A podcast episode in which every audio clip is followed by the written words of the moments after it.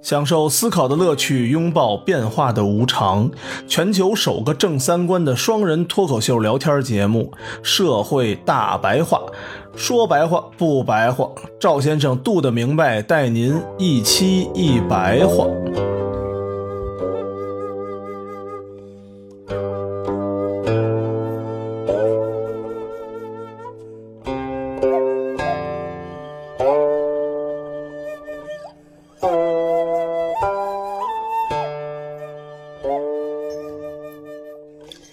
大家好，欢迎收听我们不装逼的大白话，我是赵先生，对面呢还是我们度的明白。大家好，我们今天呢，赶是应该是节后的第一期，嗯，终于回来了，终于我们回来了。嗯，同时呢，咱们在中国传统年的之后，咱们聊一聊中国传统的这个文化问题。这个本来应该是过年前就说的，因为这是一过年前的事儿。什么事儿呢？就咱们的一个男歌唱明星是吧？大家挺耳熟能详的。结果呢，送闺女上了一个国学学校，对，结果这学校吧，查出来又没有正规资格，又没有什么都没有，他应该就是一个类似培训班的这么一个机构了。孙楠送女儿上国学学校这事儿啊，也不是什么大新闻，但嗯是这个现象还是挺普遍的。对，那个学校叫华夏学宫，是一个非学历机构嗯的学校，也就是说呀，没有资格参加高考。应该就是培训班儿吧？你说他他不会是一个正规的全日制初中、高中这么一个学校吧？他是应该算一个培训班儿，他是培训班儿资质。但是他有全年的课程，嗯暑期班儿一个月是一万二，嗯，全这个其实非常的多。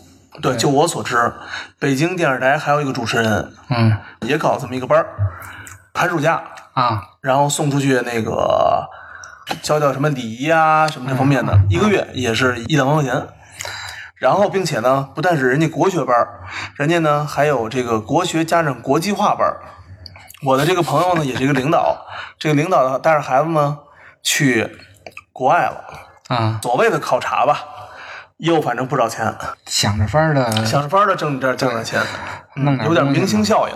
嗯，嗯这个华夏学宫啊是有全年课程的，嗯一年学费是十来万，嗯，反正也不便宜。不便宜了，这非常贵了。教学内容啊，有网友给扒出来了，嗯，主要学的书呢就是《孝经》啊，啊，可以啊，这书可以，没问题啊。 《大学》《嗯中庸》《论语》《黄帝内经》《嗯，道德经》《庄子》这六。一年可学不完，对呀、这是吧？这一年能把一本中庸、一本大学能给学完了，你就了不得了，一个孩子。说实话，如果真的要学的话，这几本书都是大学四年或者研究生才能读才懂的能吧？学完的。后边啊还有《庄子》《列子》《心经》《嗯，药师经》《六祖坛经》啊嚯，太六多祖了都给请出来了。不光是学这个啊，还有古琴啊、书法啊、绘画呀、嗯，泥塑啊、茶呀、女红、武术、音乐、舞蹈，听说女红是纺织什么这方这东西应吗？该就是绣花儿之绣类花儿的、这方面是吧？嗯？对，织毛啊，不是织毛衣，这是缝缝纫的 啊。嗯这个东西吧，它不能高考。嗯，那你对呀。说，它这个班儿叫女德班儿，啊，是这么个班儿，女德班儿。哎，我那个认识那个领导的孩子也是个女生，嗯，然后呢，好像她身边一起参加这个班儿的，还包括有那个主持人的孩子嘛，那个孩子也是个女孩儿，好像还真的都是女孩儿挺多的，男生好像上个什么，比如乐高啊，或者上个什么什么乱七八糟的什么机器人儿课的比较多一点儿。它这个学校也分，就是可能男女班儿什啊么的男女班儿或者男女混合的，然哦后哦反正孙楠上的女德班儿，哦哦，他最后培养的，说白了就是传统女性嘛，传统女性，是吧依附性人格的这种女性。咱们所谓各种古装连续剧里不这波儿都齐了。你说培养出来以后吧，她其实是没法进入现代社会生活的。如果是光学这个的话，那最后的目的其实你又没法参加高考，那就是嫁人。那你嫁嗯三从四德了吗？对你嫁给谁呢？你嫁给的恰恰是参加高考，然后的那些 男性。人那个尖子是吧？就是对呀最近那个电影叫什么来着？那连续剧《知否知否》，这每一个电视剧啊，它都有自己的一个方向。嗯比如啊，《甄嬛传》讲的是宫廷斗，啊对吧？还有《延禧攻略》，嗯延禧攻略》呢播的是一个女子进到皇宫里面怎么斗，嗯对吧？从怎么从丫鬟上升成这个这人家的皇上的媳妇儿，嗯对吧？啊，杜拉拉升职记杜，拉拉升职记。《甄嬛传》人家出身，人家就是一个皇族啊，嗯皇族之间怎么折腾？那个呢是不是皇族是个呃丫鬟，怎么从丫鬟升级成皇上的这个宠妃？嗯这知否知否呢？我看了一下，哎，人家又有一个独特的一个领领域了，嗯嫁闺女这事儿，它主要讲的是嫁闺女之间的事儿，因为它跟皇上没关系了，就这士大夫这这个层级了。联姻的是对它是二哪品个三朝代的呀？宋朝宋朝应该世家大族已经不严重了。就是几个世家大族之间怎么、联姻呢啊怎么联姻，谁联姻谁，然后呢二二闺女连谁，然后大闺女庶女连谁，就折腾点儿庶政女治联盟或者经济联盟是吧，对对，他玩的是这么一套，看起来好像都是这几个女生搅来搅去啊，那你说能嫁一个好的，你不得学点这个东西？豪门是吧？是吧？你说学这个女德班的人，他肯定不嫁一个学男德班的人，他肯定还是嫁一个主流社会的精英。那肯定的，谁有主流钱社嫁会谁精嘛，英对吧不？就是高考考上好大学，然后一直奋斗出来的人？嗯对对对，所以现在网上啊，给这个孙楠的媳妇儿，孙楠闺女都给他媳妇儿给骂了，好嘛，是媳妇儿着上因为了他不是二婚的嘛，就离了又娶了一个嘛。啊，送这个去女德班的是他跟前妻的孩子，说他这哦个后妈要害这个大闺女，嘿呦，这也太夸张了说啊，这个用心太险恶，就等于让这个孩子没有独立的经济能力嘛，最粗俗一点儿因为那小闺女是去国外留学了。哦，这个东西咱就不讨论到底是为谁对谁错了是吧啊谁对谁错咱不说了，不扯这个八卦的事儿，嗯 咱主要说说国学这个东西啊，嗯到底有多扯淡这个事儿。嗯，这个东西应该是，嗯，八九年以后开始兴起的。咱们、哦这么早了，八九年就有了，咱们之前应该说过这个问题，就是八九年以后不再讨论西方的这个啊、嗯呃思想了，大多数人都转向这个国学的传统文化了。说白了就是、嗯这个词儿啊，首先就特别扯淡。就是如果有国学的话，啊那对应的其实应该有西学，对，或者说啊，咱们中国的叫国学，嗯那英国的是不是就叫英学？日本的叫日学，反正就大概这意思。嗯或者欧洲整个欧盟说我们是欧学，嗯，没有没有，西方对应的就是什么呀？自然科学、社会科学、哲学、艺术，就是历史这些东啊西，嗯就跟咱们上课学那那一套体系就嘛，跟咱们这些分科一样。嗯，咱们古代分经史子集，对对对，这个不是咱们各种渠道说聊最多的嘛，是吧？但是经史子集其实是图书的分类，就你要去图书馆查去，原来是经史子集这种分类，它是一个书的分类，它也不子嗯是什么东西啊？子就是除了儒家的其他的思想是子哦，的。那集呢？集应该就各种集子、哦诗集啊、文集这种东西。哦，这个是一个图书分类，也不是一个严格意义上的学术分类。嗯咱们看看所谓的国学大师啊，咱嗯们最了解的一波人，章太炎，就嗯咱们现在经常说的国学大师。其实他是什么呀？他是政治哲学的，领域领域这口的，对历史这口的。像梁启超，他嗯也是政治哲学的，还涉及到思想教育，然后嗯文学啊、历史这方面的。像陈寅恪，他是嗯考据学的，而且他主攻的就是魏晋到隋唐这段历史，其实和国外那种那个研究人员对其实非常相似，非常像。啊，他研究小段儿嘛，像钱穆，咱嗯们一直以为钱穆是研究历史的，但是他其实是研究经学的。经哦，学和考据学不一样的是什么呀？经学研究的大概是价值判断，考据学是一个事实判断。就是像陈寅恪这样的，嗯他是根据考古和嗯嗯所有的文献，这个东西是一就是一，是二就是二。哦，像钱穆这种经学啊，说什么大家就好理解了，党史。我操，那太抽象了。他研究的是古代到现代价值观整个这个主流的价值观的这些官方的输出的这些哦，这文献，但是真正到地方到底具体是什么，因为官方出现的文献都是价值判断，嗯嗯对对对会一直在改嘛。对，具体是不是真实史料，这个并不是他擅长的领域那钱穆研究这挺深的呀，啊。是吧？这个算挺深的了，是吧？挺抽象的一个事儿了吧？每个人研究的其实都都都特 都特别深了，是吧？不能说他研究这个，你就说陈嗯寅恪，其实陈寅恪的贡献我觉得更大一点。哦，像熊十力，他主要就是哲学的。还有冯友兰，咱们比较了解的、也是哲学的。啊牟宗三呢，就是哲学、政治哲学。之前咱们说过一次梁漱溟，嗯，对，他其实更偏向于社会学，因为他的很多理论真的是到地方去实践了的。啊、季羡林，他研究古文字比较专长，都是专科。都是专科。嗯而且啊，你看这些大师啊，嗯就我的这个阅读范围内，嗯在他们那些互相的文献里头，嗯或者互相的通讯里头，不会称对方为国学大师，更不会称自己为国学大师，互相都是称先生。对对，那会儿如果不称国学大师的话，那到了解放后一破四旧，那就更不可能提国学这件事儿了。对，所以这个称号啊，大概出现在的年代就是市场经济以后，嗯因为在清朝之前的这些文献里头，就更没有国学这个概念了。嗯，说白了，就是改革开放以后出现的这么一个东西，便于大家认知和销售，是吧？就是商人呀、忽然发现这个东西是一个市场，嗯，国学是一个市场，那这个市国学这个市场里面就需要有领军人物，就成了对国学大师。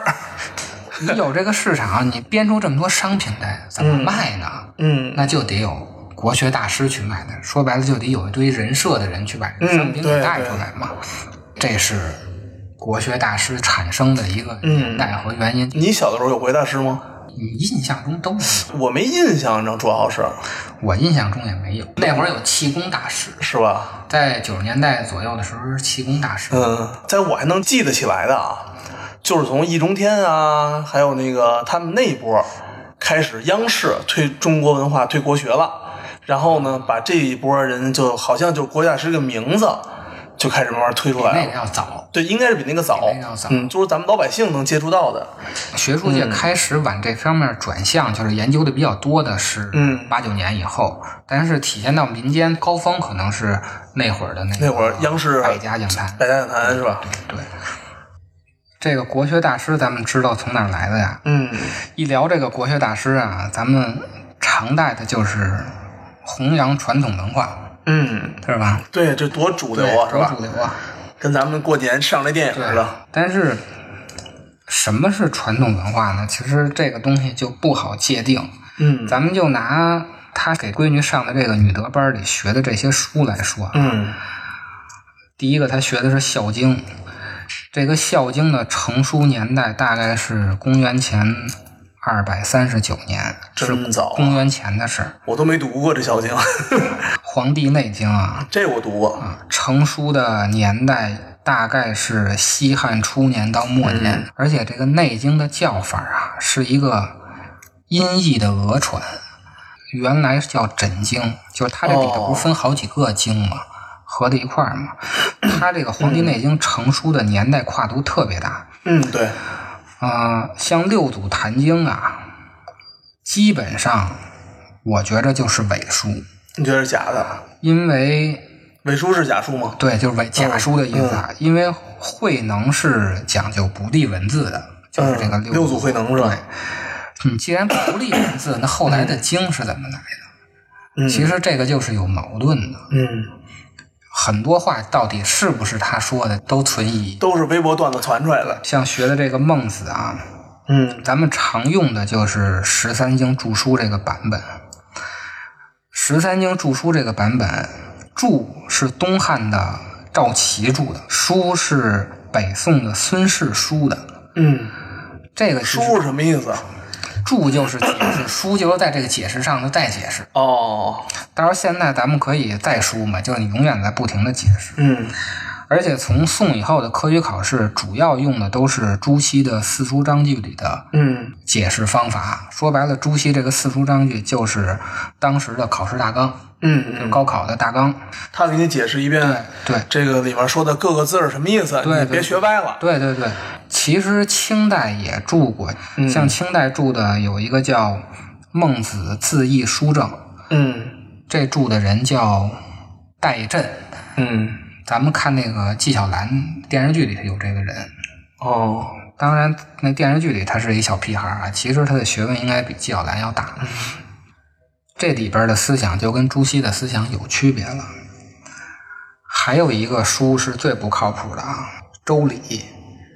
嗯，咱们不老学什么礼仪吗？对啊对啊礼仪的根本不就是周礼吗？啊，周礼现在啊，主流的学术界基本认定就是伪书，并不是周朝出的书，它叫周礼，其实是东汉的刘歆写的。嗯这个刘歆是参照王莽的那个政治体制写的，西汉到东汉之间那个新朝。你看这个宣扬传统文化里头学的这些书啊，都有一个什么特点？就是成书年代其实都非常早嗯，越走越神秘哈，啊。对对对对， 是不是多神秘啊？它首先那会儿的社会不是市场经济，它也不是公民社会，所以那地质啊对啊，啊，还主奴关系呢？你说那会儿形成的那些政治哲学思想的书，到底有多少是能适应现代公民社会的？嗯，其实这个作为一个所谓立身之本吧，是吧？这个能不就能是拿这个立身？原来的东西到底适不适应现代的这种社会，其实是值得怀疑的。第二个特点是，都是一个动态的发展，就整个这个传统文化不是说固定在那儿的，没错没错，都是在动态的发展。其实我觉得，可能相比之下，在各个朝代它进行动态发展的同时，它是在以原来这个东西为基础，不断的根据各个时代进行升级。它不停的它在适应时代，在升级。对，其实可能人家那个年代主流推这个的时候，是全部按照当年可能是，比如宋朝经济非常好，我也按照经市场经济的状态改的。然后到了这个全国统一的时候呢，我就按统一的这个政治体来进行改的适用 它性。都是有时代背景的。嗯你像孔孟时代的，嗯他为什么建立这个儒家思想？因为他就是根据士族的这种贵族的规范化制度。像墨子，他为什么讲究这个平等的爱？因为嗯他的代表是小生产劳动者，嗯说白了，现在的工人类似于嗯像孙子啊、老子啊、韩非这一度啊，嗯大概是古代战场的那种思维模式演变秦朝嘛，就是大概春秋时候吧，嗯，因为那会儿不经常打架嘛，对对。你打仗的时候，你就要迅速的把这个问题二分法，到嗯底是打还是不打，哦是跑还是不跑，是你死还是我活。所以你看，他这种思想主要的都是高度冷静的理智态度，然后迅速的分析问题，抓住嗯重点，就二分法。选一个性价比最高的。对，现在的理论就是，它这主要是来自于这个战争。嗯嗯，像你刚才说这个宋朝产生的宋明理学，它其实是佛教入侵以后，它为了辟佛，就是批判佛教，跟人对着干嘛，它产生的一种振兴儒学的产物。那个时期的儒家就已经叫新儒家了，相对于秦汉的时候，他们是一个新儒家。哦如果那时候叫新儒家，其实现在的儒家应该叫新型儒家。 ，New School。啊，对，它是一个宇宙论到伦理学的内向理论，就这个宋明理学。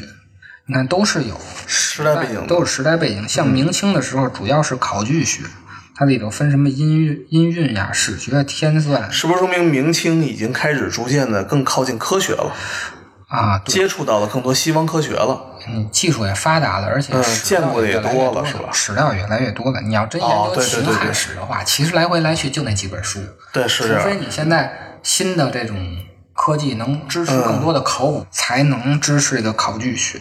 它跟时代结合吧，你就发现了你宣扬传统文化就有两个问题，一个是到底宣扬什么？嗯这么多理论，嗯，然后每个时期的理论不一样，每个派别的理论还不一样，对，你到底是宣扬哪一方面？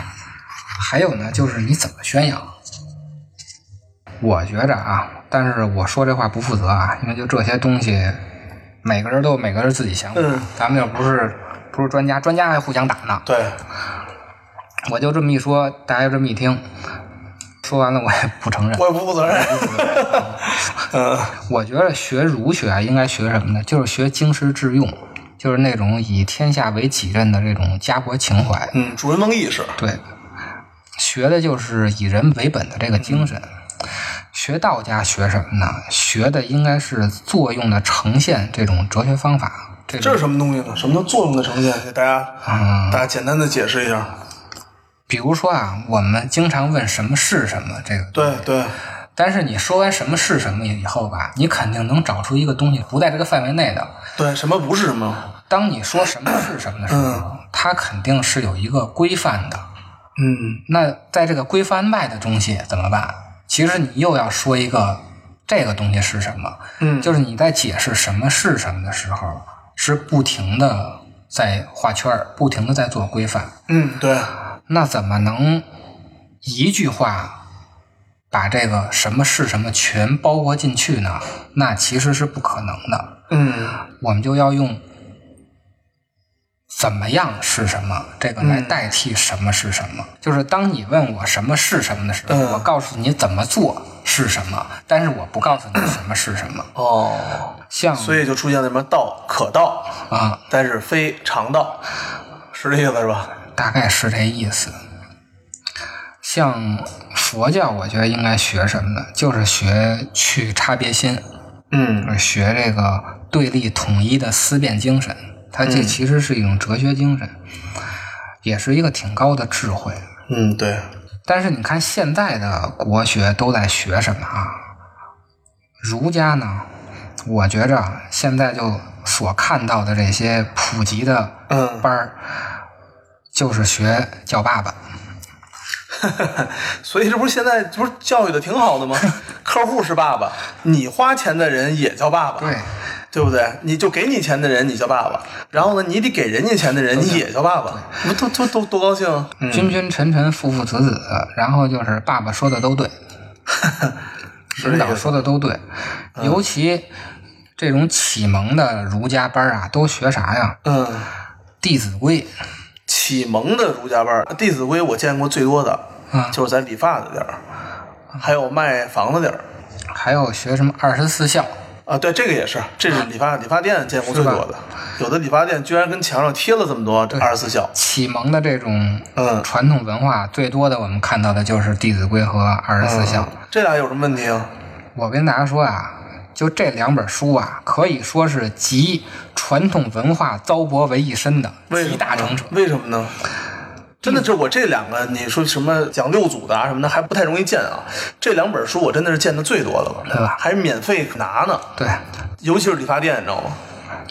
这《弟子规》作者他是一个清末的秀才，他这个成书啊，主要就是看到清末的时候西学进来以后，然后整个的皇权已经非常危急了，他为了巩固皇权，听话，就是让你叫爸是爸吧嘛对好好听话。对，首先成书的这个人儿学问就不高，嗯 然后他的目的还是这种皇权最后的挣扎。二十四孝就更牛逼了，二十四孝听着多好啊！就有一个卧冰求鲤的，就根本就不靠谱，趴冰面上让那鲤鱼蹦出来，这不就是鱼中鱼孝吗？是给妈吃让还是爸对给对爸对吃对鱼对嘛？对，给那个冰面孵化了还有一个啊，更恶劣的啊！那四个字儿忘了，那意思啊就是鼓励活埋儿子。这父母生了一孩子，啊，但是家里口粮不够了，为了能让妈妈吃上饭，给自己生那儿子给埋了，就是这个当儿子的给孙子给白 了。三代嘛，中间这代，啊嚯！这以前都是大孝子，我天你哪！现现在还学这个，这都是宋明理学以后啊负面产物。说白了，二十四孝的成熟年代大概就是宋到元这个阶段，学儒家的都是这种东西，嗯，学道家的呢就是算命。那对，这必须嗯的，道士嘛，天津网络文学茅山道士对对啊，然后道士分三类：算命、治病，还有看风水对，然后就做法做法事。啊。对，佛教呢，大概就是五台山磕头。嗯，佛教主要现在就是旅游景点多一点儿，对对对，请个什么观音呀、请个如来这种，还有就是不吃肉。嗯，这不吃肉，我跟你说不吃肉去，我亲亲眼见过，啊，绝对不吃肉。过去那个那个寺庙里的饭馆里面，嗯就抢馒头，一只手里拿四个馒头，一个老奶奶，两只手抢八个。我说我心想，太能吃了，老太太。主要就是梁武帝闹的。南朝的梁朝念那个诗《南朝四百八十四》，说的对就是他们，啊，他干嘛了？特别信佛 教，真的是笃信，啊，信那种的。。后来他们有一段时间好像是国家没钱了，嗯，他就说的那就都别吃肉了，省点钱是吧？省点钱。一开始的中国佛教不吃肉啊是因为省钱， 嗯，咱们现在也弄的就是不吃肉，但是你现你现在跟那个佛教信徒说这不吃肉，一开始不是这么回事，他嗯们不太相信的，已经是这么多年过来了啊。几十年、几百年了是吧？还有佛教就现在发展成心灵鸡汤了，嗯，是吧？什么你来不来，我都跟这儿；我去 不去，我都我去不去，你我都跟这儿什么的。总之啊，就这三个啊儒释道啊，最后就都变成心灵鸡汤了。嗯，对，主要是主要是鸡鸡汤好传播嘛，是吧？你也不能保证说当年这东西不是拿鸡汤传播的。谁来问我几更天醒？几更啊？天啊说爱，听月声声声轻许。路人问问问多少？望月数数数星星，夜来香香香入梦。南极盼龙歌，家心里来。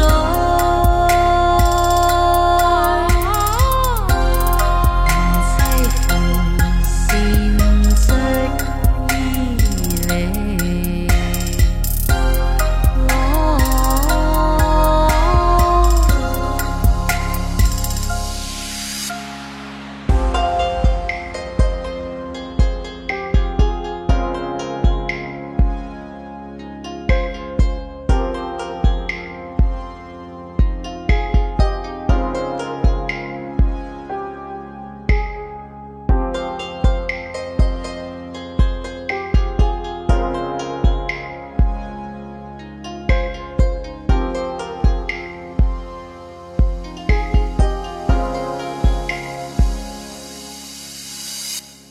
谁问人情？